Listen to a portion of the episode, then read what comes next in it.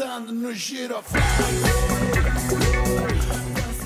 Se essas ruas, se essas ruas fossem tuas, será que tu mandaria ladrilhar para que outra pessoa passasse?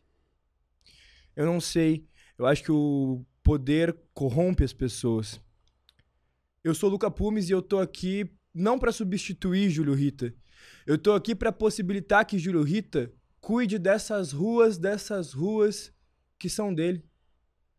Mas peraí, a rua não tem dono, errado? A rua tem dono sim. Sabe quem é o dono da rua? É o cara que dorme embaixo do viaduto. E sabe por quê que o Júlio também é dono da rua? Porque toda vez que ele chega com alimento, com cobertor, com material de higiene pessoal, ele leva junto o sorriso, a alma, o abraço, o carinho. E se essas ruas, se essas ruas fossem minhas, eu colocaria o nome de um cara que ergueu um projeto chamado Cozinheiros do Bem em uma delas. Mas pera aí, Luca, tu não falou que o poder corrompe? Se tu tivesse o poder de colocar o nome em uma rua, tu não colocaria o nome o teu? Não colocaria o teu próprio nome nessa rua?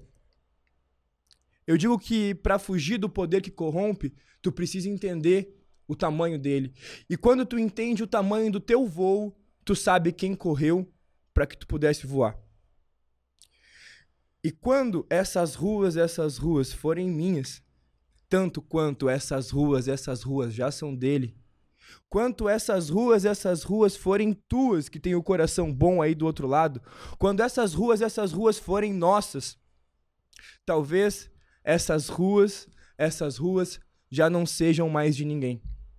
Talvez a gente consiga tirar as pessoas da rua. Como o Júlio já faz e muitos de vocês não sabem, como eu não sabia, como ele não faz questão de dizer. E para celebrar isso, eu tô aqui com uma mulher foda que carrega essas ruas no nome. A rua tá na gênese dela. Manuela Cade, que veio da Colômbia, que trocou as ruas da Colômbia por essas ruas, essas ruas que são nossas. E há seis meses, essas ruas, essas ruas que são dela. Sejam bem-vindas. É, muito obrigada. É uma felicidade de ter aqui. É, eu, eu tô muito, muito contente de o primeiro episódio é, que eu tô aqui como host ser contigo e eu queria ler um pouquinho da tua bio, que é de praxe aqui, tá? A gente tem o Otávio, que é o nosso querido produtor, que tu conhece já desde hoje de manhã. É, ele traz aqui pra gente, faz muito bem o trabalho dele, ele é incrível. Quero dizer pro Otávio que é uma honra caminhar ao lado dele. Ele sempre traz uma bio do convidado e eu quero poder ler. Manuela Cade, 23 anos, nascida em Manizales, Colômbia. Bióloga apaixonada pela natureza. Aos 17 conheceu o roller skate, mudou o seu estilo de vida e aos 18 lançou a sua própria marca, a Cuidado Roller Skate. Há seis meses no Brasil, faz planos e projetos para posicionar a sua marca por aqui e faz projetos para o futuro. Além disso, é sucesso nas redes sociais com as suas manobras e com a sua simpatia, tendo quase 50 mil seguidores no Instagram. Quem é você? tá, primeiro eu quero agradecer vocês por me convidar aqui, eu estou muito grata. É, eu sou uma chica tranquila, colombiana, é, nascida em Manizales, é, como tu falou, das ruas, é, bem traída de, de, dela desde as ruas de Colômbia. Eu cresci em um povo, cresci em, em outra cidade. Eu não cresci em Manizales, mas eu fui morar num povo que era é, bem pequeno e em uma parte baixa da, do país. Então, era uma cidade quente. Eu morava na zona, rura, na zona rural da cidade, na parte urbana. E eu cresci mais no mato, mais correndo por las ruas do meu bairro, jogando futebol com meus vizinhos, meus amigos, é, indo para o rio, eh, conhecendo a natureza, explorando a natureza, eh, correndo. Eh, essa foi minha infância. Eu adorei eu, eu agradeço minha vida ter sido dessa maneira porque me aprendeu a valorar muitas coisas. Então, já depois, quando eu já estava mais grande, fui morar em Manizales de novo. Eh, conheci mais a cidade, me envolvi mais em esse outro tipo de vida bem diferente, né? Porque eu não estava acostumada. E já conheci mais coisas, comecei a estudar na universidade e foi quando eu conheci o roller skate. Aí, é quando toda a minha vida cambiou e começou todo a ser em torno, minha vida a desarrollar-se em torno a isso. Eh, todas minhas viagens começaram a ser para ir andar em outros lugares, eh, para ir a conhecer eh, outras gurias que andavam de patins, né? Porque quando eu comecei na minha cidade só tinha mais uma guria que andava comigo e ela se tornou minha melhor amiga e a gente começou a aprender junto. Uma identificação natural, praticamente, né? É. Ahn, tu citou no começo do, da tua explanação, muito obrigado, Otávio, Obrigada. é, que desde pequena já jogava futebol com os vizinhos e tal, então esse espírito inquieto, espírito Uhum. esportista, tá contigo desde sempre, então. Sempre, eu sempre fui muito curiosa. Eu gostava de fazer diferentes coisas. Gostei da bike, gostei dos patins. Quando eu tava, quando eu era bem criança, meus pais deram para mim uns roller, uns roller. Daí eu já era aí nos corredores da minha casa, andando de patins dentro de casa. Eh, Eu gostava de. É, todo tipo de atividade que a mim me atraía, eu fazia. Eu gostava de eh, aprender várias coisas diferentes. Nossa, muito legal. É, e é, é engraçado, engraçado e curioso, né? Que tu tenha dois nomes. Ali é Manuela Cade e Maria Revuelta, como é o arroba.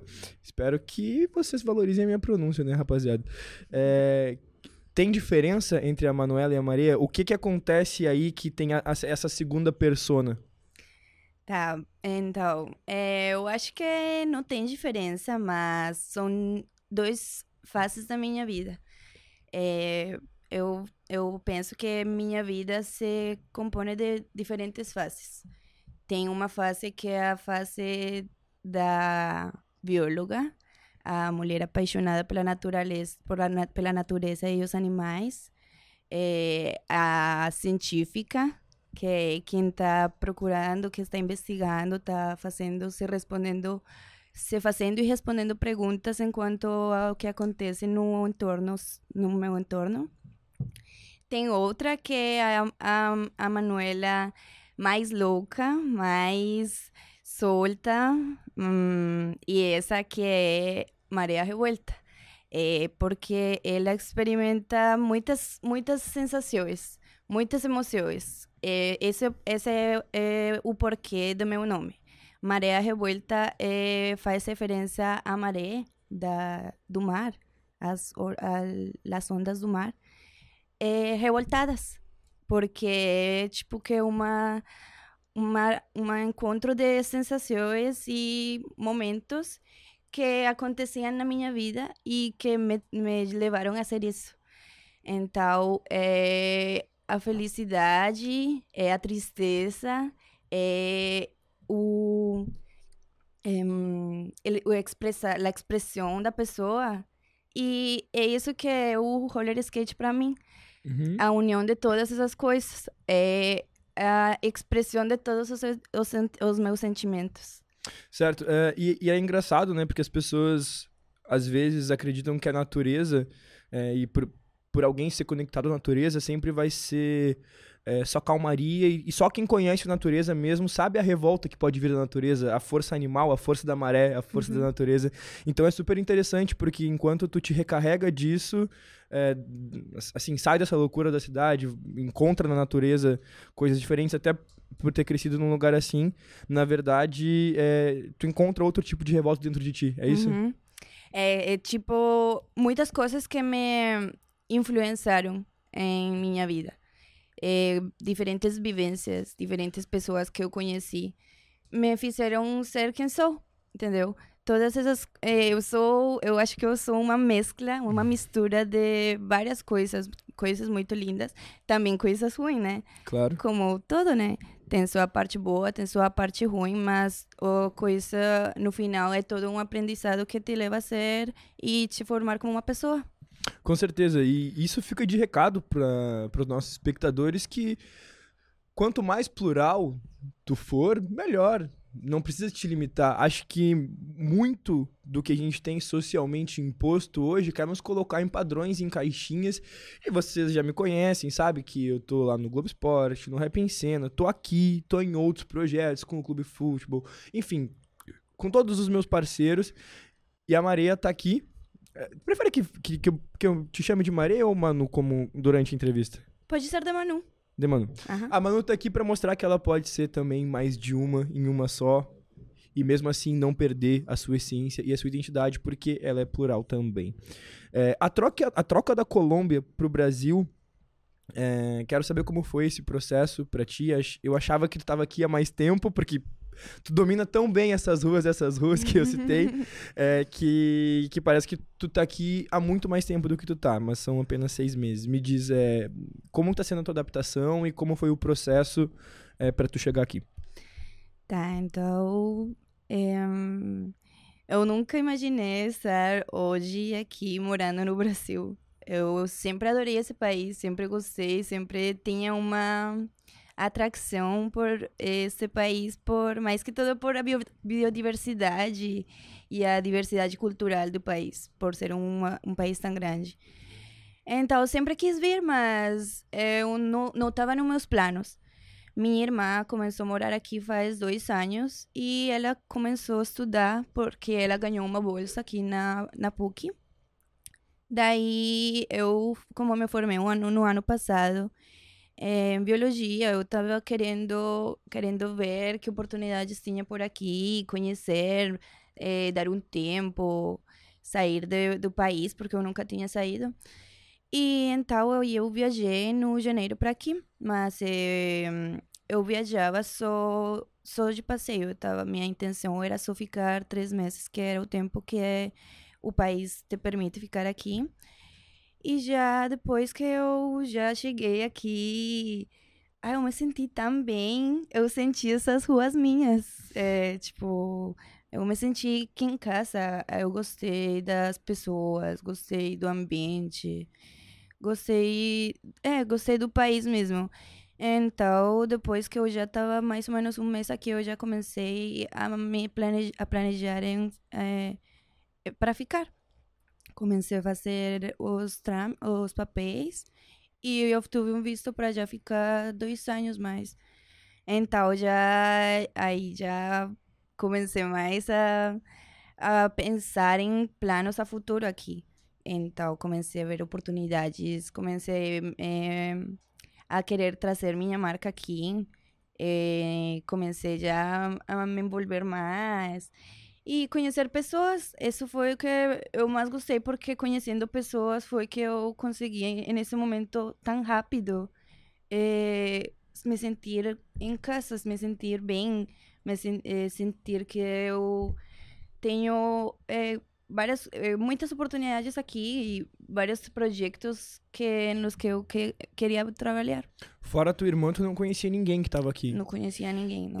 Então, é, tu sente que o esporte conseguiu te aproximar, mas acho que o esporte ele conecta muitas pessoas, porque enquanto tu tá ali, né, é, mostrando o que tu sabe fazer, tu não precisa falar, não existe uma barreira de idioma, não existe nada. É. É, tá fazendo, tá mostrando a tua expressão, né, corporal, que é arte também, né? Eu acho que o teu esporte, é, a- além, de, além de ser um esporte, é arte pela plasticidade dele em si. Ele te aproximou de algumas pessoas, foi ele que te colocou no ciclo social que tu vive aqui hoje? É, olha, então, o roller skate sempre foi assim pra mim. Eu já lá na Colômbia, eu nunca saí da Colômbia, mas lá eu viajei muito.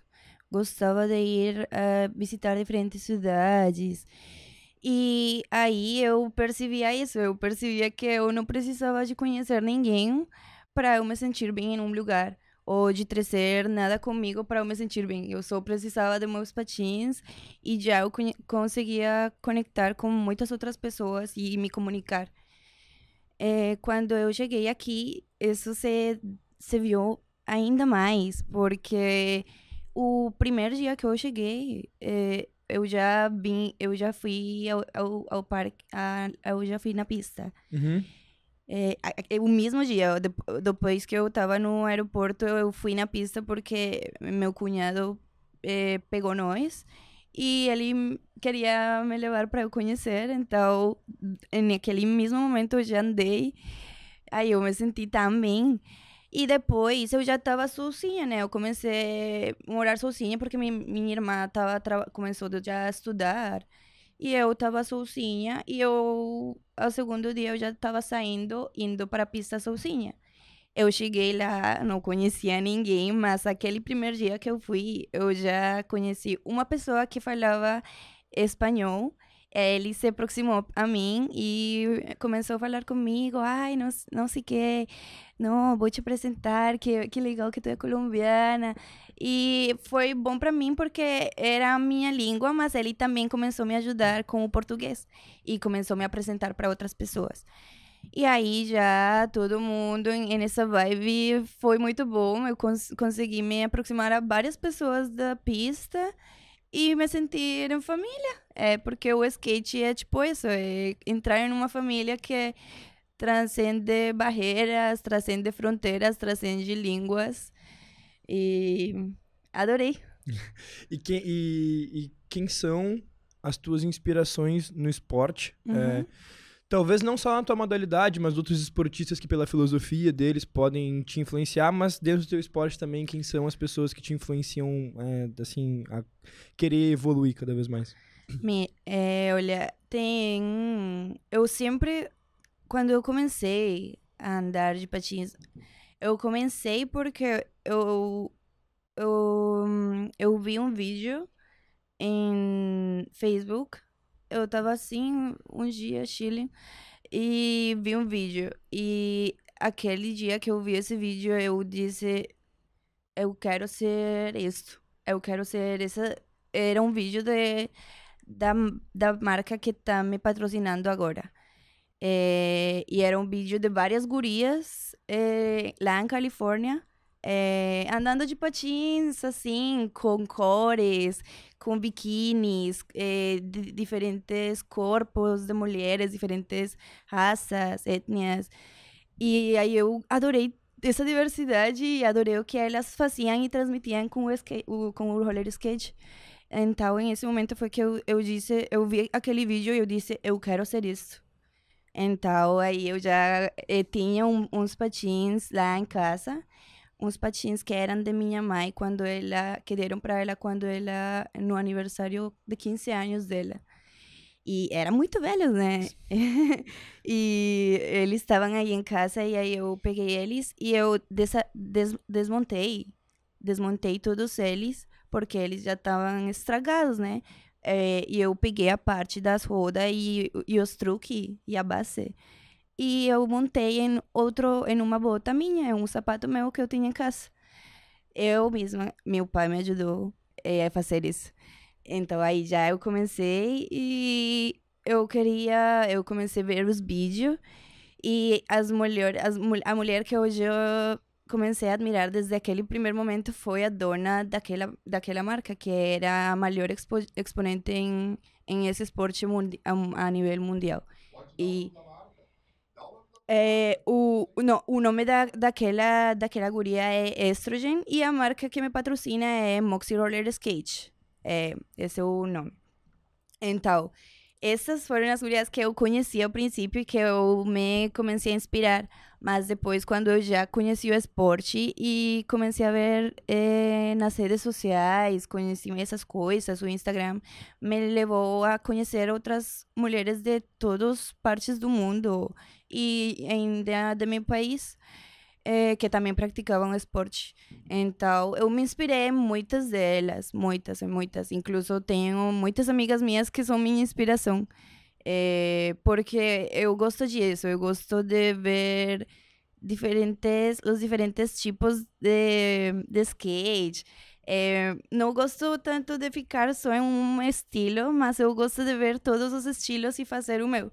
É, com todas essas misturas. Então, eu gosto de ver muitos vídeos de diferentes mulheres e também homens que praticam meu esporte.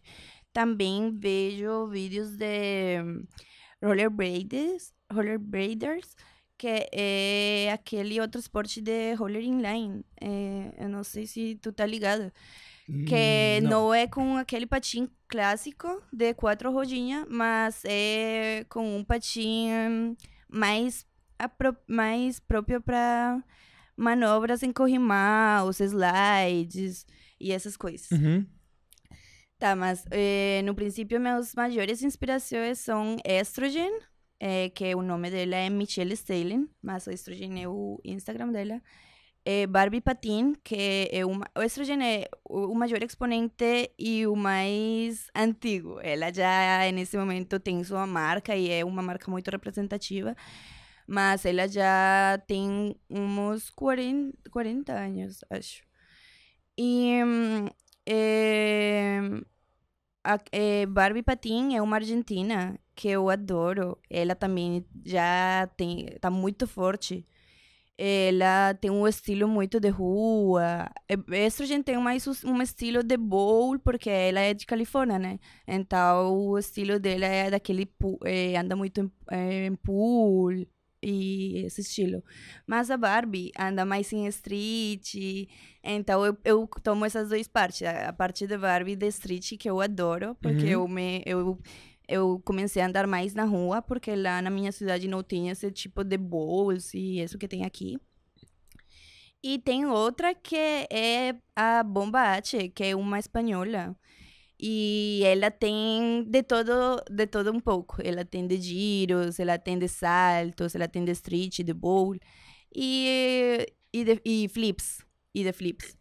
E aí foi que eu já começo a ver todas essas diferentes formas que tem o roller skate, é porque não é só uma forma de fazer o esporte, tem muitas diversas. Com certeza. Então, comecei a me inspirar e comecei a querer eh, aprender cada vez mais manobra. Eu ia andar todo, todo dia, todos os dias, sem falta. E rapidamente, em um ano, eu já estava conseguindo meu primeiro patrocínio de uma marca dos Estados Unidos. Cons- construindo a, a- a tua maneira de andar, foi pegando um pouquinho de cada uma, de Uhum. cada um estilo. Essa é a beleza, né? De quando alguém faz alguma coisa diferenciada. E aí, obviamente, né? Eu, eu, falo e falei aqui quando eu fui o entrevistado, é, que quando eu comecei a, a escrever é, música, eu acho que o cara que faz rap não pode só ouvir rap, né? O cara que faz rap, ele tem que pegar uma influência do MPB, da bossa nova, do samba, é, ele tem que pegar uma influência do rock, ele tem, ele tem que entender o que é o pop hoje em dia, pra não deixar o seu ritmo cair.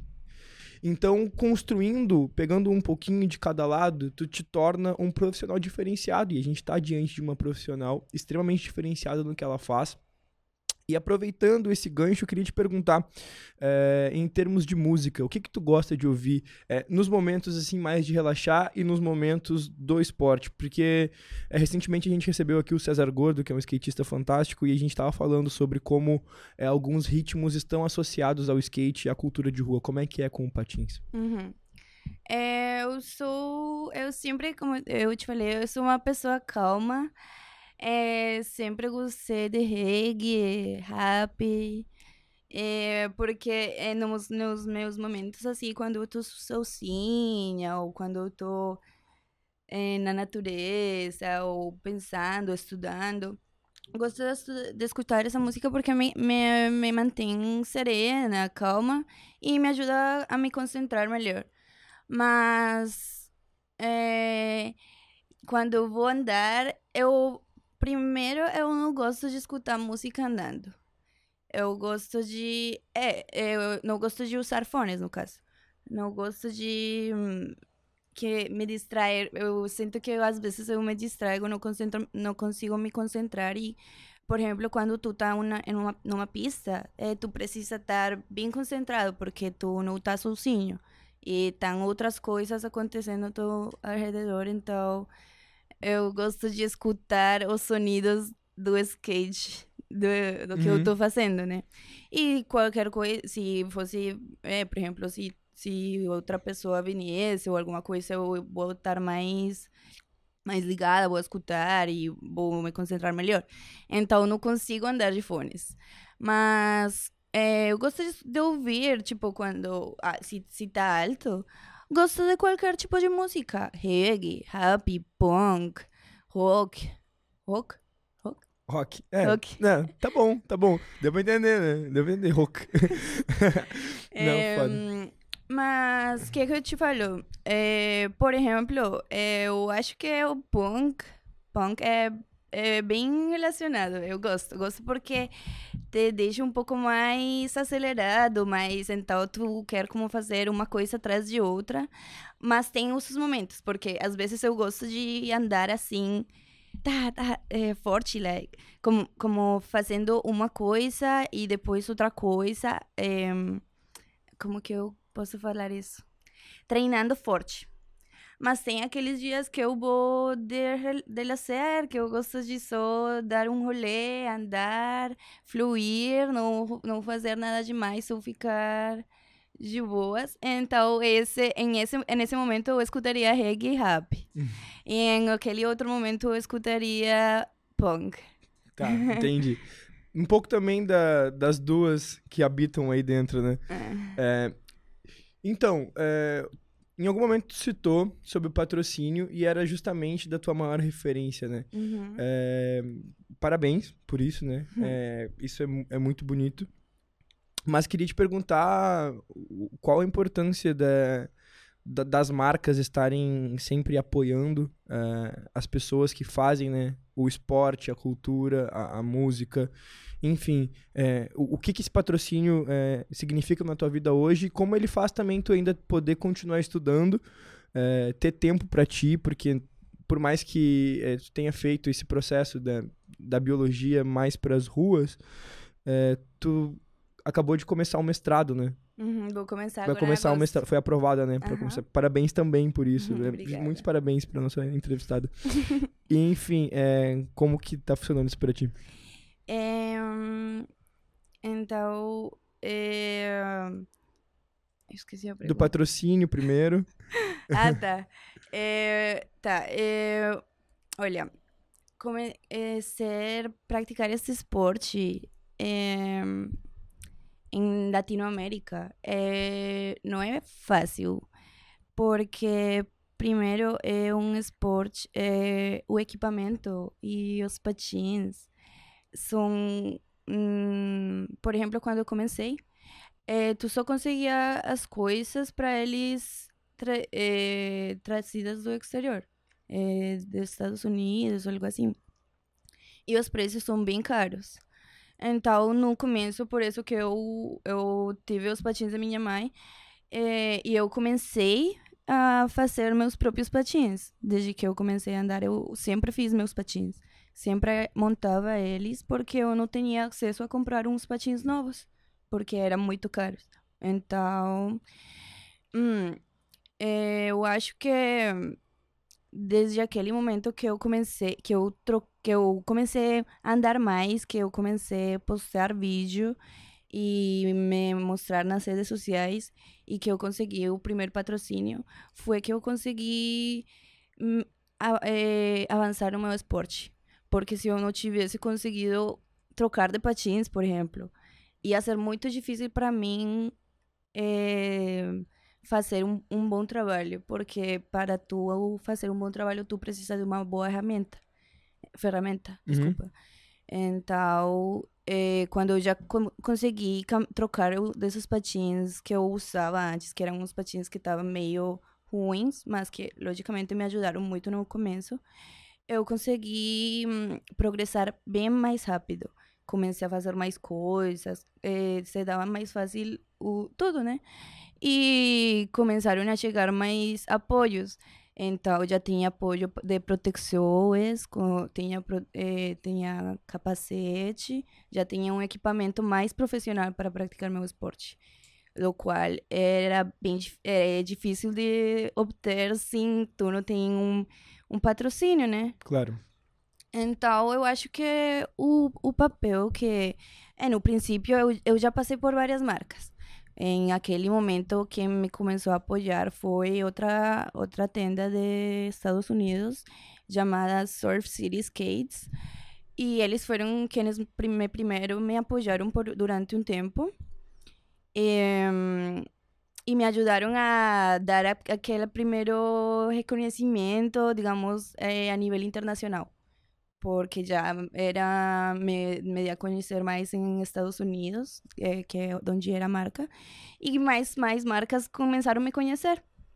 Então, depois de, de que eu obtive esse, patrocínio, começaram a chegar outros que também pessoas que também queriam me apoiar, que gostavam do que eu fazia, gostavam do meu meu meu estilo e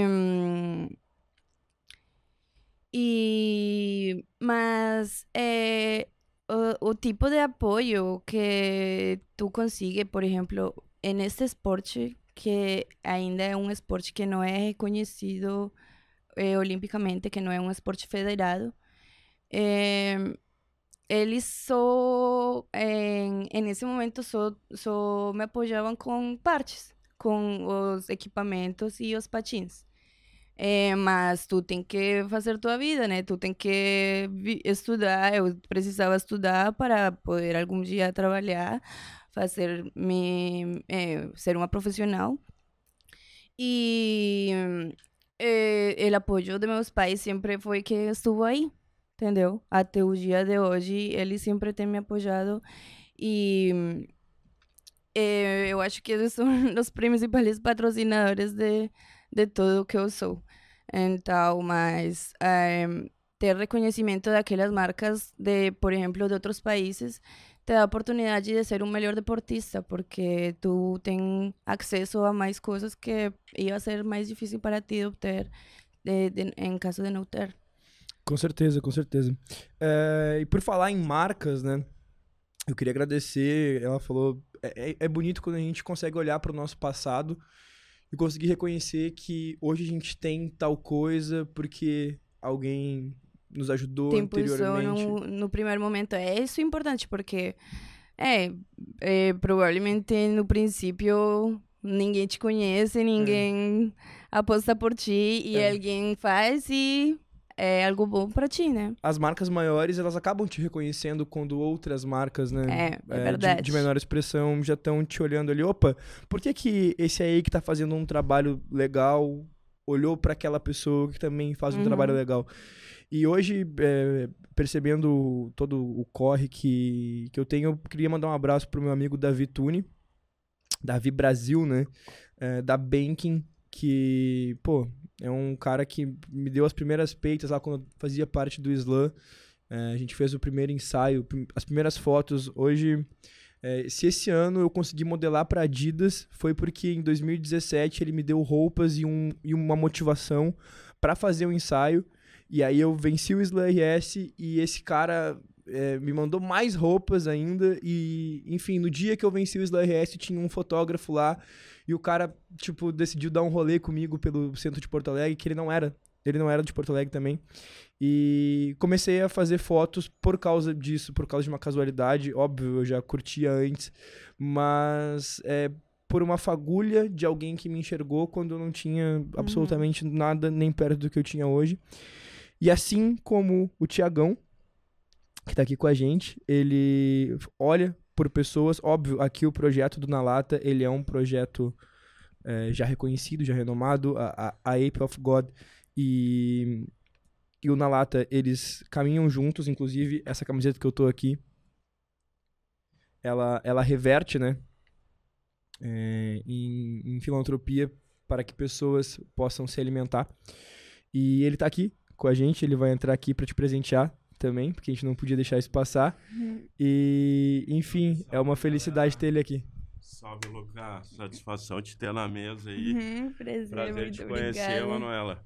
Legal conhecer a tua história, eh, saber que tu tem uma marca também.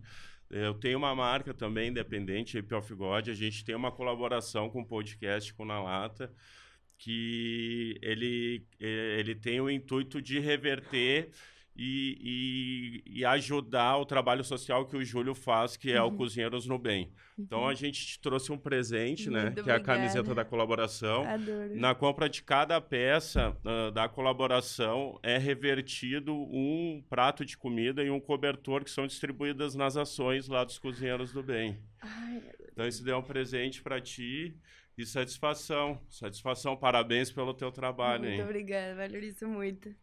E adoro o trabalho que vocês fazem, sério, muito. Legal. Eu espero muito que a gente vai, vai fazer mais coisas daqui em adiante e eu quero ser parte também desse projeto. Com quero muito certeza, apoiar com vocês certeza. porque eh, com minha marca, Cuidado, eu lá na Colômbia já tenho feito bastante trabalho social. e Eu sempre gostei disso, sempre gostei de transmitir eh, e deixar um, uma, um semente para as Deus. próximas gerações, porque eu sou hoje, mas quem vai fazer o amanhã são os próximos que estão aí. Então, eu sempre me preocupo muito por deixar um ens- ensin- ensino, uma ensinança, É, um legado, um legado para as outras pessoas. diz, né? E deixar, por exemplo, lá que nós, nós construíamos eh, partes, parques, spots Sim. na cidade, nos bairros, para que as crianças forem andar. Então, quero muito fazer isso com vocês. Massa, incentivo. Quero. Claro, as portas estão abertas aí, qualquer coisa que tu precise e, queira trocar uma ideia e, e, enfim, fazer uma junção, uma colaboração, a gente tá, tá aí sempre à disposição. É, Pode contar conosco, tá? igualmente. Podem Valeu, contar comigo. satisfação. É nóis, irmão. Valeu. Sem palavras, o que eu tava. Ô, Tiagão, só fica aqui mais um pouquinho que eu tava falando, é que é, é aqui, é, como a, a colaboração é uma coisa que anda em conjunto, mas, como eu tava falando, é, a APE, ela também ajuda artistas independentes, né? Colabora com artistas independentes. E, enfim, já vi o teu trabalho é, chegando. O teu trabalho chegou em mim por conta, né, do, da, do momento em que tu trabalhou junto com o IVS. E esse olhar para os artistas que poderia não existir, né? Poderia, quantas marcas passam em branco? Esse cara passou por tanta coisa sem pessoas identificar ele e, e tu conseguiu olhar isso com todo o teu olhar carinhoso, com todo o teu coração. É, é, só posso dizer parabéns para ti. Bom, muito obrigado, Luca. É sempre bom te ter aqui. Obrigado, irmão. Valeu. Obrigado. Coisa linda, né? A- a- as marcas são pessoas, como o Júlio fala. É, eu acho que isso é um dos grandes ensinamentos. O Júlio ele não, não tá presente de corpo aqui hoje, né? E acredito que cada eu, eu tô aqui por algum motivo, né? Porque eu realmente falei que como como na explanação inicial eu falei, é, ele precisa cuidar das ruas de uma maneira diferente da qual ele já faz, mas de alguma maneira o Júlio se faz aqui de alma porque os ensinamentos dele vão aparecendo, né? Olha como é louco, né? A gente vai falando e aos poucos vai citando as falas dele, porque realmente as marcas são pessoas e o Thiago é a prova disso. Inclusive, eh, podemos chamar os nossos patrocinadores. Conosco o Code Barbershop. Olha que coisa linda. É, parceiraça do Cozinheiros do Bem. Pirâmide Gás. Pirâmide Gás, que tem uma história muito bonita com o Júlio. Se tu não conhece a história, vai em qualquer qualquer uma dessas marcas que tu quiser. Eu te convido a assistir qualquer outro podcast porque o Júlio sempre fala da marca e das pessoas. Então, é, qualquer um, qualquer um que tu assistir, vai, vai encontrar a história do Júlio, do Cozinheiros do Bem, em relação com essas marcas. Como não é o Júlio que tá aqui, como sou eu, eu não tenho a mesma relação que o Júlio tem com essas marcas e não é justo que eu me aproprie desse discurso. Então, eu vou dar é, o, o telefone, o nome e agradecer. Pirâmide Gás 051 99696 5500. Galeto Via Morano, que também tá com os cozinheiros do bem e ajuda lá com a- o suíno, as aves, né, que vão pro viaduto, que é o mesmo que chega na tua casa. 051 3331 7871. Estúdio Pro Hub, aqui onde estamos, a fantástica fábrica de sonhos, como o pessoal tava falando aqui antes de começar. É, tu consegue contatar esse pessoal no 051 98247 3886. Hubble celulares, deu aquele probleminha com, com o teu telefone, tu precisa de um lugar confiável, essa é a estrutura, 051 98247 4886 ou 051 3018 1088 e óbvio, Cozinheiros do Bem. Cozinheiros do Bem que só estamos aqui por causa do Cozinheiros do Bem. Isso aqui é um outro braço do Cozinheiros do Bem, é uma forma de alavancar o nome dos Cozinheiros do Bem. É sempre bem-vindo. Todos os braços para construir é, e para levar mais alimento, material de higiene pessoal, cobertor Cozinheiros do Bem. Fala com a Patrícia lá, 051 0325 e no e-mail olá cozinheiros do bem arroba gmail.com e óbvio Ape of God, que o nosso parceiro Tiagão já esteve aqui, 051 99 715 8084. Voltando para nossa entrevistada, que já nos ensinou muito aqui hoje. É um, de novo, é um prazer te ter aqui. É, conversamos agora há pouco com o Thiago e tu citou é, o, pro, o, projeto das pistas. Como é que começou isso? É, o que que te chamou a atenção é, para construir? Óbvio, eu já consigo entender um pouco que a falta do que, do que faltou. O que faltou no teu corre foi o que tu quis proporcionar para outras pessoas, né? Uhum. Mais espaços, é, mais visibilidade. Mas como que começou esse projeto, com, com o que que tu contou para começar, como é que tu construiu uh, esses espaços aí para as outras crianças andarem e como é que tá hoje em dia, né? Como eu comecei montando meus próprios patins, é, eu, eu queria que é, tá, no princípio não tinha muita guria andando na minha cidade, mas com o tempo foram começando mais a andar e for, mais pessoas eram interessadas. Eu ia na pista e as crianças queriam que eu emprestasse os patins para eles e para elas. Então, eu queria fazer uma forma mais acessível para as pessoas da Colômbia eh, obter uns patins. Então, eu comecei a vender esse, esses patins que eu usava é, eu dava a preços acessi acessíveis, acessíveis é, montados com partes usadas ou partes que já a pessoa tivesse, tivesse em casa. Então, por exemplo, é, eu tenho uns, uns tênis que eu posso usar. Então, eu vou aportar a parte das rodas e o outro e te ajuda a montar. Te ajuda a, montar ele. Então, assim que eu comecei, fazendo patins só. E vendendo acessórios para que as pessoas foram mais fácil conseguir, porque eu não conseguia conseguir nada na, lá na Colômbia e meus patins eram feios, eram, eram, é, eram fracos, né? Não, não tinha muita coisa. Daí eu comecei a conseguir as coisas, comecei a é, procurar fornecedores é, e, a, e a vender os, as, as, é, os produtos para as gurias. E comecei também a ser acessórios, tipo corre, corre, correias eh, para levar os patins, porta-patins, eh, protetores para os patins, esse tipo de coisa. Depois, como eu já era uma marca, eh, eu comecei a me envolver em eventos. Então, eu ia e apo eventos e dava prêmios eh, ou para os, atletas. Eh, mas aí também se dava para ver, uh, porque não, não, tinha muitas pessoas praticando. Eh, hum, então comecei a querer dar aulas eh, gratuitas. a gente encontrou, achou um lugar que fizeram novo na minha cidade, que era um um viaduto. Era tipo um viaduto. E embaixo era não tinha nada, era um chão é, reto, um, um chão plano e, e, e, era iluminado e, e techado é, com, com techo. Então aí foi que eu vi um espaço propício para nós é, utilizar para, eh, para o esporte, já que a cidade era muito chuvosa e não dava para praticar o esporte às vezes por semanas. Então, nós começamos a levar a, a citar as pessoas nesse lugar cada oito dias, um, uma vez por semana. e íbamos nesse lugar e hum, levávamos um porquinho. E começaram a ir mais pessoas a conhecer aí, todo mundo começou a gostar desse lugar para andar. E, e cada oito dias e recolhíamos dinheiro. E quando já te, juntávamos o dinheiro suficiente, começávamos a construir. Construímos várias rampas. Eh, também outras, outras coisas eram de madeira, feitas com eh, árvores.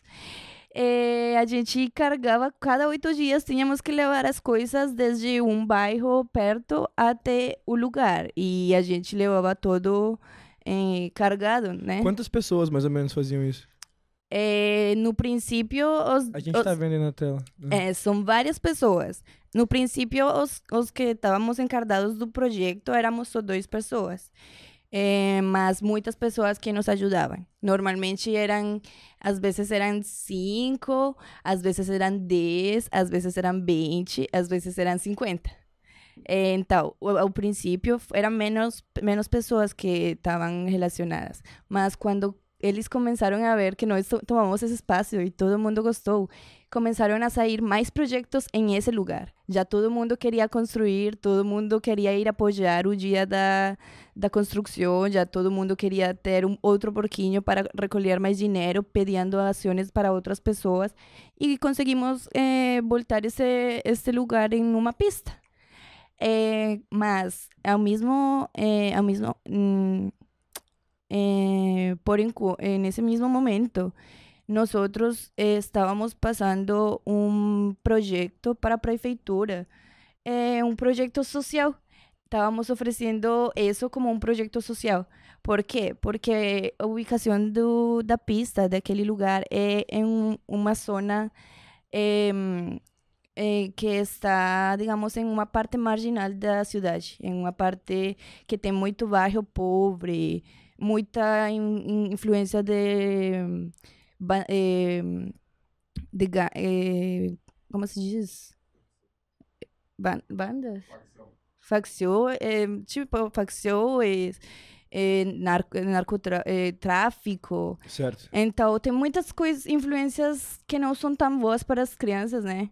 E nós queríamos mostrar uma parte para eles saírem desse, desse, desse momento e invertir o tempo em outra coisa. Então, eh, passamos aquele projeto de hum, inclusão para a alcaldia, proponendo para eles fazerem um skate para aí. Eles foi difícil, né? Tomou um tempo, mas eles aceitaram o projeto e já hoje em dia, eu não sei se vocês têm um vídeo do, do como ele tá atual. E já hoje, hoje em dia ele já é um skater, já fizeram uma pista boa aí. E esse foi o legadinho que pudimos deixar em esse lugar. Mas depois que a gente já conseguiu intervenir esse lugar, começamos a levar o esporte a outras partes da cidade. Então, fizemos outro lugar em outra parte da cidade, depois íamos a outra e fazíamos outra, e fazíamos, cada vez que construíamos um lugar, fazíamos um evento nesse lugar para inaugurar e para que as pessoas foram. Então, começávamos também a, a, a emprestar os patins para as crianças, também faziam donações de partes, de partes de skate, e arma, montávamos um skate e dávamos pa, também para as crianças, para eles usarem esse, nesse momento do evento.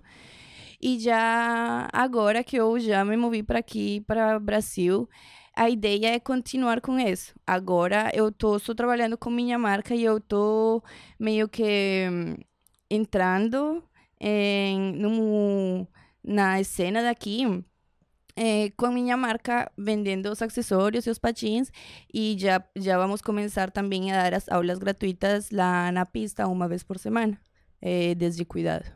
Que é aqui eu vou deixar para vocês umas adesivos.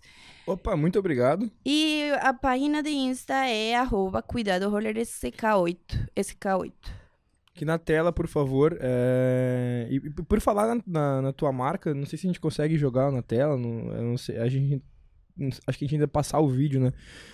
Mas fora da, da parte do que tu quer deixar de legado, da parte de ajuda, a parte de quem quer consumir os teus produtos, como que funciona, Uhum. é, quais são os produtos que tu trabalha hoje e Uhum. como eles são feitos. Então, a, a marca tem essas duas partes. A parte que é de comunidade, de inclusão, de É, e a parte que é dos produtos, é, os produtos que eu faço.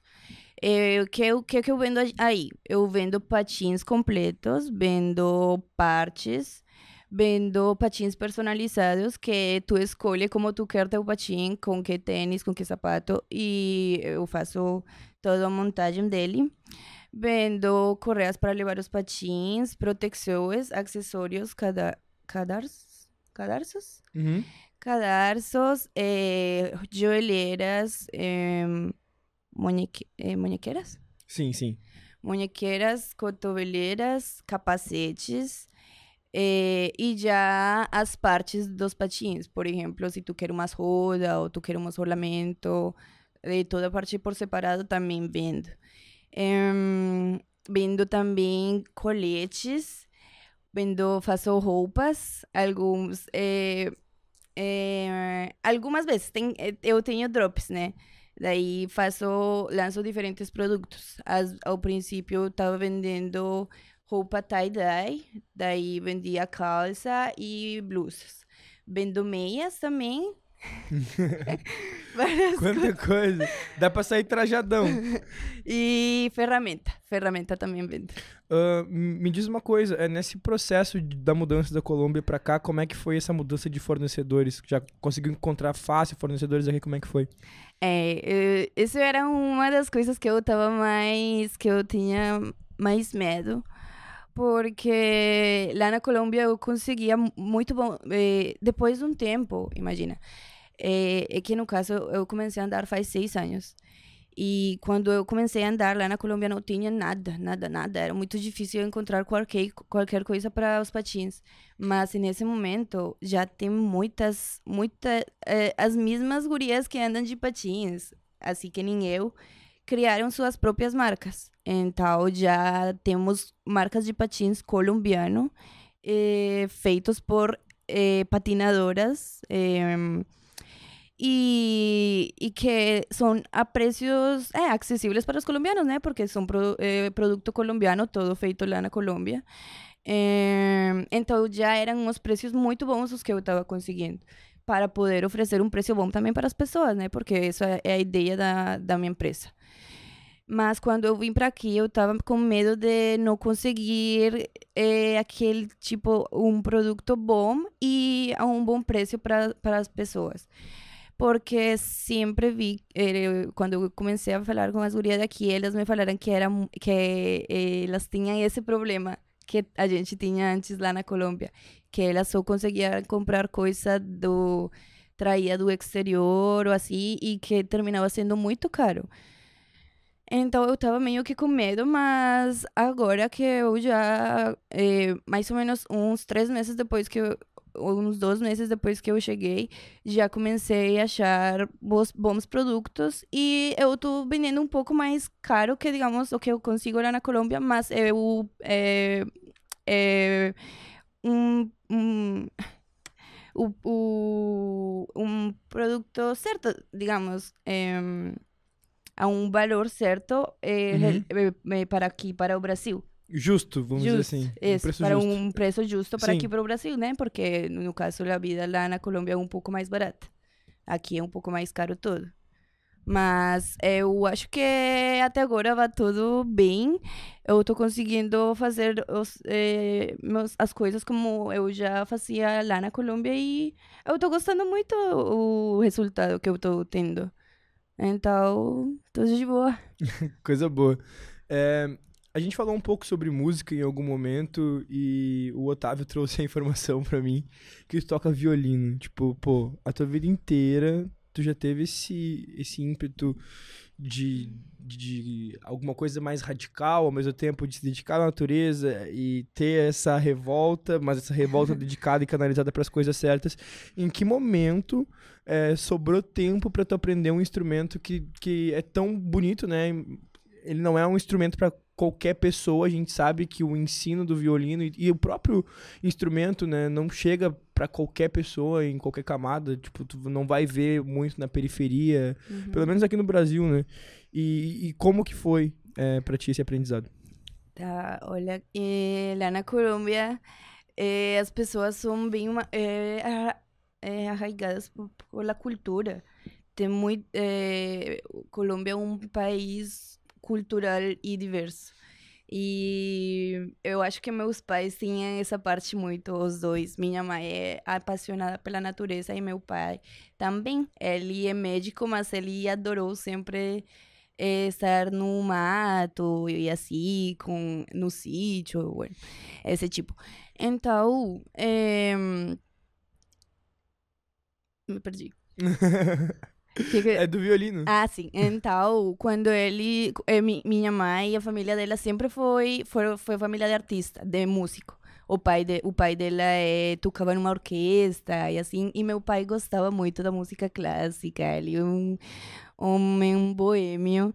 Então, ele, ele que, eles queriam que a gente, minha irmã e eu, eh, também tivéssemos isso, né? Deixar essa parte nós. Então, eles nos bot... Eh, a gente começou a estudar em... sempre quando eu morava no meu povo também, eh, comecei a estudar em escola de música, né? Hum. E aí eu já comecei com o violino, porque nesse, nesse tempo é, eu, era, eu era, era, foi desde que eu era bem criança, bem pequena. E, e eu tinha tempo porque eu não estava eu estava só na escola, né? É, e eu dediquei todo o meu tempo é, para, para o violino. O, é, não todo, mas uma boa uhum. parte, porque um porque tocar um instrumento, fazer música é algo que requer de muita dedicação.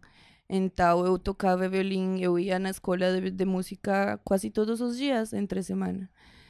É, mas depois, já que eu me mudei para a cidade, eu comecei, eu entrei numa escola de música mais grande, maior, e comecei a avançar também no, é, comecei a ser melhor, né, a progressar. E até que eu já entrei em uma orquestra de em uma orquestra de jovens, uma orquestra de 50 pessoas. E eu tocava aí com tocávamos diferentes instrumentos, todas as pessoas muito bom, dimos concertos, shows em igrejas, em eventos. E até que até que eu já eh, eh, ah, tá. Bueno, terminei em uma das melhores orquestras da minha, da minha cidade, mas eh, eu já perdi o, gosto, o gostinho por o violino. Perdi porque eu comecei, queria, queria provar outras coisas. Queria, cheguei numa, par, numa parte da minha vida que eu já estava mai, mais maior, como se diz? mais velha, eu tava tá, mais okay. um pouco um pouco mais velha e queria explorar outras coisas, queria mais adrenalina. Uhum. E algo assim, então por isso que eu deixei o violino, saí da escola de música e comecei a fazer esportes. E aí foi que eu conheci o roller skate. É muito difícil se manter em alto nível em duas coisas tão distintas, é, né? Porque é, é uma dedicação. Difícil. Requer muita dedicação. Então, se tu não tem tempo e, dispo e disposição para fazer, vai terminar sendo algo aburrido algo. Eh, é, não, tu não vai terminar desfrutando. Então, quando eu já uhum. não estava desfrutando, foi que eu parei de tocar. Mas eu adoro, eu adoro essa, adorei essa parte da minha vida e eu acho que nunca vou esquecer. Me sinto muito privilegiado por fazer parte da comunicação, porque na comunicação tu consegue fazer projetos diferentes, escrever coisas diferentes, seja música, seja um texto jornalístico, uma crônica. É, e tudo envolve a tua escrita, né? Então, o, o meu maior barato é escrever. E, e, gosto muito disso, então me sinto muito grato pela comunicação por proporcionar tanto, né? É, tantas coisas com a mesma raiz. É, daqui a 10 anos, como é que tu te vê? Quais são. Não, não digo nem planos, mas como que tu te vê em questão de sonhos, de é, metas também, mas principalmente é, como que tu visualiza a, a tua vida daqui a 10 anos? É, um, é uma forma da gente chegar em 10 anos e, pensar e, e, e, e, sei lá, daqui a 10 anos tu olhar para trás e falar, olha o que eu pensava e olha como é que é. É. é. Daqui a 10 anos eu gostaria que minha. Tá, eu gostaria de ser mais profissional ainda. Uhum. É, gostaria de começar meus projetos de escola, de uma escola de patins, gostaria de ter minha própria escola, que cuida, cuidado roller skate se converta numa escola de patins e poder apoiar atletas, dar patrocínios a, e dar apoio a los diferentes atletas, mas eh, pode ser aqui em Colômbia, aqui em Brasil e lá na Colômbia, que são os dois países que são de minha maior importância em esse momento.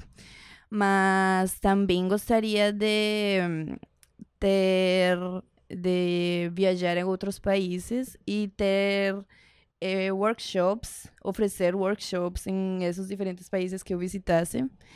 E eu gostaria de estar trabalhando com a biologia também, gostaria de estar exercendo minha profissão, mas fazendo tudo em conjunto. Eu gostaria de, de exercer minha profissão e de trabalhar em conjunto com o roller skate, todo unindo todas as minhas, minhas duas paixões, né? Eh, que é o que me faz feliz. Como seria esse molde ideal de projeto que tu conseguiria eh, mesclar essas duas partes? Então, o que, eu, o que eu tenho planejado é um projeto que eu já tenho pensado faz tempo, mas é um sonho, né? Eh, eu gostaria de ter uma, eh, um lugar onde eu vou ter uma rampa, vou ter um, um skate park, é uma pista, onde eu vou dar as aulas, vou dar as aulas, vou, ter a escola de skate, mas também é um lugar, é, é um lugar é, é lá em Manizales, né? É, vai ser um lugar, um parque ecológico. Então, nesse lugar, as pessoas vão poder se hospedar, vão poder chegar aí, ter uma passadia eh, e realizar diferentes atividades ecológicas, senderos ecológicos, onde vão conhecer a, a fauna da região, eh, a fauna e flora da região. Vão ter um sendero, vão oferecer diferentes atividades, eh, eh, não solo, em, como se diz? De entretenimento, de, de hum, atividade, de, não sei, não sei como dizer isso, mas também acadêmica, poder ensinar às pessoas que é esta planta, que esta espécie, que Uhum. esta região, que um, um ecossistema, poder eh, dar um de ensinar coisas básicas da natureza e do nosso entorno e para estar em harmonia com ele, mas também eh, tendo essa parte das rampas no meio do, do mato. Entendi. Uma coisa mais didática, de ensinar ao mesmo de tempo ensinar que, ao mesmo que tem tempo que tu tá- cultura e tem o esporte. Nossa, muito da hora. Espero que dê certo, porque isso com certeza vai agregar muito pra vida de muita gente. É. A gente tem um quadro aqui, que é o Merda no Ventilador, a gente conversou antes. Esse esse senhor aqui, querido, olha o sorrisinho dele. Eu quero que é, tu jogue a merda no ventilador. E, enfim, quero saber qual é a merda que tu tem pra jogar no ventilador. É, hum, seja uma coisa que tá internalizada, seja uma forma de protesto ou um recado que tu queira dar pra alguém.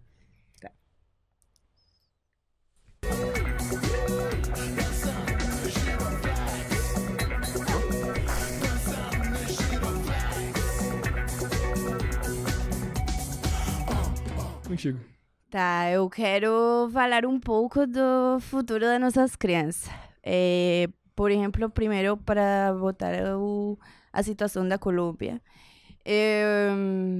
Quero muito que esse país, o país onde eu cresci, eu nasci, seja um lugar bom, seja um lugar tranquilo, seja um lugar com paz e com boas experiências, boas, boas, boas coisas só para nossas crianças, para que eles tenham um bom futuro, onde podem ser felizes, onde não tenha mais.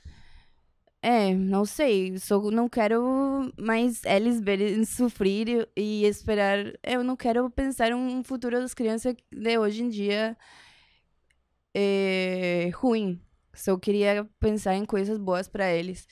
E aqui no Brasil também, deixar de re- reprimir, deixa, parar de reprimir as pessoas por ter um pensamento diferente, por querer fazer uma coisa diferente, por eh, não seguir o mesmo estándar exposto por, eh, eh, posto por, por a sociedade, não seguir os mesmos gostos ou Então, não é para reprimir o que nós queremos sentir. E mais que tudo, eu falo disso por los, os, as crianças, né? Porque é aí que tu começa a formar tua vida. Então, se tu começa a reprimir esses sentimentos, essas coisas, não vai, des, não vai dar certo uma pessoa no futuro. Não vai ser uma pessoa feliz, não vai ser uma pessoa que eh, possa, possa eh, explotar ao máximo as capacidades que tem. Então, só é para de deixar a liberdade para eles, eh, oferecer o melhor para que eles possam ser pessoas boas e felizes que vão aportar mais a uma sociedade que uma pessoa que não está fazendo o que ama. Entendi. Nossa, forte. Baita recado. Vamos escutar essa mulher. É, eu queria te perguntar é, é uma pergunta que muita gente deve te fazer, mas a gente não pode fugir. Alguns clichês precisam ser repetidos, o óbvio também precisa ser dito, como diria o poeta. É, a, ma a manobra. A manobra que tu faz. Que, pra quem não. Pô, pra quem não. Tem como jogar na tela rapidinho? A manobra hum, que a Manuela faz. É, que ela. Olha ali, olha ali. Olha que absurdo. É, eu, para mim isso desafia a física, é contra a lógica. Eu, eu, eu, o meu corpo ele chega a doer pensando nisso. Enfim, é, por quê? A pergunta inicial é por quê? De onde é que tu tirou isso? Óbvio, já falou das referências e tal. E recentemente, é, muitos veículos de notícia se interessaram por isso. Teu vídeo chegou a aparecer é, em um dos canais de comunicação da ESPN também, né, uhum. né? Que é um, um, um, Acho que quando a gente fala de esporte, não falar de ESPN é quase impossível. É, o, que é, o que te motivou é, a pensar nisso? Como que que tu pensou que ia conseguir fazer sem se machucar tanto, né? Porque é um processo de, eu acredito que seja um processo de repetição, tentativa e erro, tentativa e erro, mas é uma manobra arriscada. É. É, como que foi o processo para construir essa manobra, entender que tu fazia e depois a repercussão, né? Chegar em tantos lugares, em tantos veículos de comunicação. Tá, essa manobra eu venho tentando pelo menos faz uns quatro anos que eu comecei a tentar essa manobra. É, no princípio, ele era só uma volta estrela é, saindo da rampa, é, apoiando as mãos e saindo, né? Aí eu comecei, eu comecei a ver esses, esses, essas manobras faz muito tempo, faz muito tempo. E eu queria fazer ela mas nunca conseguia fazer do jeito que eu queria. Tive, uhum. eu tive caí várias vezes, eu fazia, eu, eu não entendia porque não dava. Não entendia, nunca entendi, porque foram muitos anos que eu tentava, né? Mas eu não me, nunca desesperei, porque eu entendo que meu esporte é um processo. Então, tu não pode tu não pode querer em um processo saltar os passos do processo. É, um processo tem muitas muitas fases que tu tem que respeitar e tu tem que é, viver cada uma delas. Então, é, eu, eu só falo para as pessoas que querem esse, é, praticar esse esporte é nunca perder a calma e a persistência e as ganas de melhorar. Então, por mais vezes que tu te veja que não está saindo, que não está dando, é, só volver a tentar. Tu tem que vol voltar se levantar e voltar a cair e voltar se levantar e voltar a cair para algum dia já conseguir fazer sem cair, conseguir fazer certo. É, só foi agora que eu cheguei aqui no Brasil, depois mais ou menos de um mês que eu consegui fazer esse esse eu, essa manobra. Eu levava, eu acho que mais ou menos um um ano sem tentar ela porque eu já eu não gostava mais dela, porque eu nunca conseguia. Então eu não, não, não praticava muito. Mas quando eu cheguei aqui, é, aquele bowl, eu, ai, eu não sei porque eu tinha uma impressão de que aí ia dar melhor. E um dia eu tava com uma amiga, umas amigas minhas e eu só eu tentei fazer, mas eu ia só tentar. Eu ia só dar uma tentadinha. E olha, eu fiz a primeira vez e deu certo. Do nada. Depois que eu tentei tantos anos, ela, ela já estava dando certo só porque eu acho que o, o bowl que eu tentei aqui foi bem mais propício para eu conseguir. Porque não é fácil fazer em qualquer lugar, Uhum. entendeu? É, depende muito da inclinação da rampa, da altura, da, do impulso que tu tem. Então, são vários fatores que estão influindo. Tu foi sentindo ali na pista que era propício pra isso, então. E eu vi, eu vi que era meio que, que eu poderia fazer aí, e eu tentei, e deu, deu, é, tava muito perto, daí eu, eh, daí eu segui tentando, tentando, até que eu já fiz ela perfeito, em, no caso. Mas é uma manobra muito difícil, é difícil porque às vezes requer de muita tentativa para tu conseguir perfeito, e eu só gosto de fazer bem perfeito porque eu não gosto de que saia feio. Então, fico às vezes muito cansada, às vezes bato, eh, mas eu. Ai, não sei, eu fiquei tão feliz quando eu consegui fazer depois de tantos anos. Sério. Então, não, é isso. A manobra agora, é, agora já tá saindo melhor, mas ainda tem várias coisas por melhorar. Eu quero conseguir fazer ela eh, sem ter que tentar tantas vezes. Em, e conseguir fazer em outros, eh, não em esse lugar só, sino levar a outros, a outras partes, a outros cenários, a outras partes do, da pista, por exemplo. Então a gente vai te ver fazendo isso em vários lugares É, ainda. e não só isso, eu quero também retomar outros, outras manobras que eu já fazia antes e que eu parei de fazer, por exemplo, é, o mortal para trás. É, que, não Meu é Deus. aquele, que não é aquele que eu fiz para frente, mas para trás. Meu Deus, eu Que vou até esse- botar o óculos aqui. O nome desse é backflip. Meu Deus do céu. Não, é mais, mais difícil. Atenção, é mais difícil, tá? Mas vamos lá. Pra gente encerrar, eu queria. an- Antes de te pedir um recado final. É, tu tem um- uma irmã só? Uhum. São só vocês duas. Tem um, tem, um, tem um irmão também, mas ele Tá tá, lá na lá Colômbia na. Colômbia. aham. É, bom.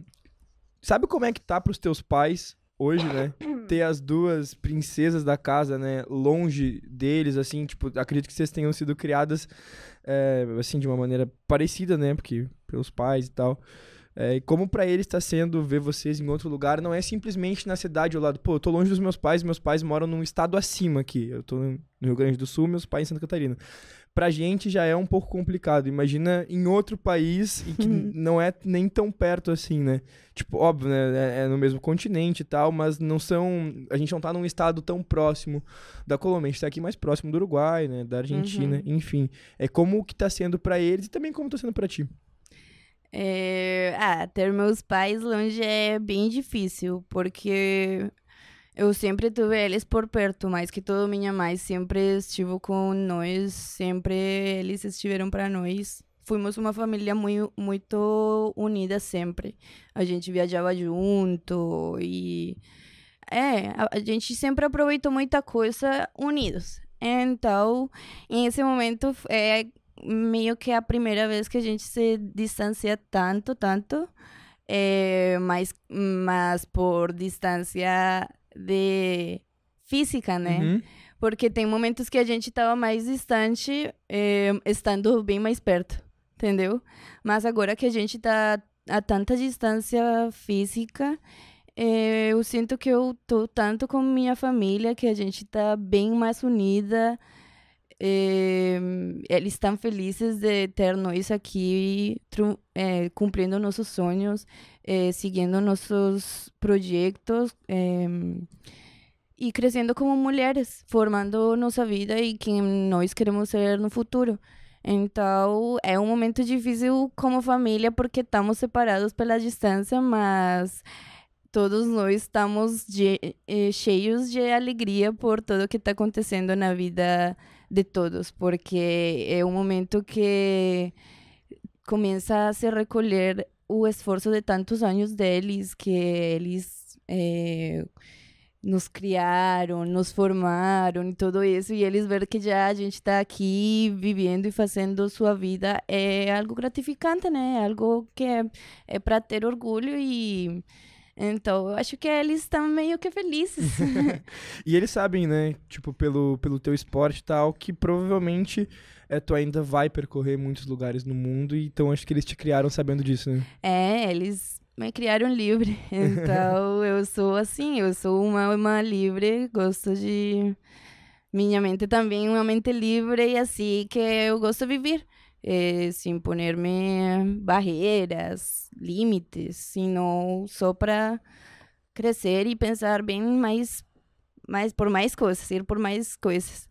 Então, é isso. Eu quero um dia levar eles comigo para onde eu esteja. Quero te convidar para dar um recado final. É, seja lá o que tu quiser falar, o espaço é teu. Espero que tenha gostado do nosso papo. Muito obrigada. Espero que tenha gostado do nosso papo. Espero que a nossa audiência qualificadíssima é, tenha curtido bastante. A gente, eu, particularmente, aprendi muito hoje. Espero que é, quem chegou até o final aqui tenha o entendimento de que aprendeu também. Afinal, estamos aqui para trocar vivências. E te convido para dar um recado final aí para o nosso pessoal. Tá, primeiramente eu quero agradecer muito vocês porque vai, é um prazer meu estar aqui, sério, que eu não esperava, mas estou muito grata. E eu quero dar também as graças, eh, agradecer eh, a Brasil e a Colômbia e a todas as pessoas que me han apoiado em alrededor de, do mundo, porque agora te, eh, por exemplo, o que tu mencionou antes de minha rede social no meu Insta, que já vai alcançar uns 50 mil seguidores. Eh, pessoas que estão estão eh, acompanhando o que eu faço.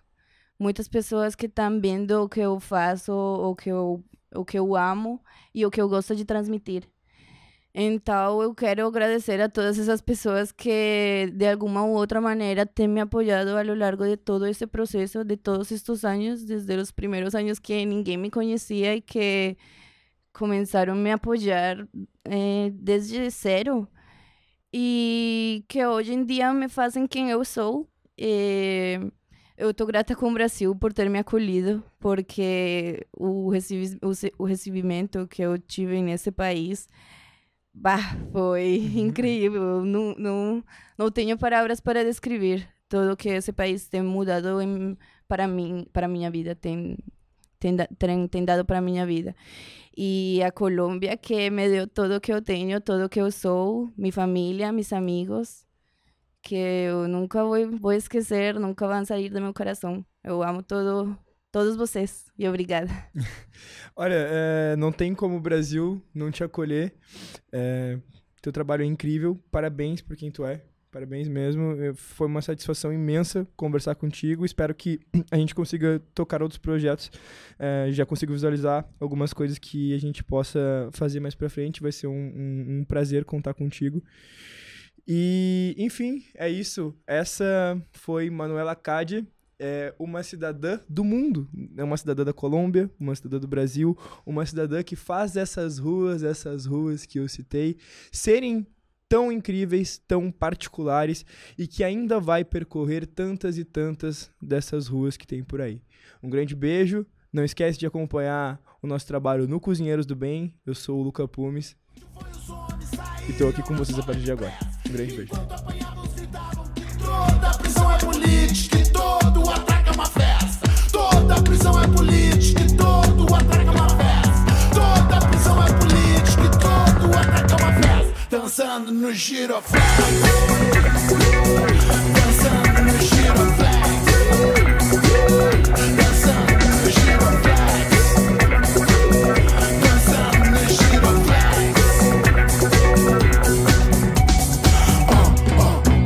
os homens, ah, ah, ah, os homens, ah, ah, ah, os homens, ah, ah, ah, os homens, ah,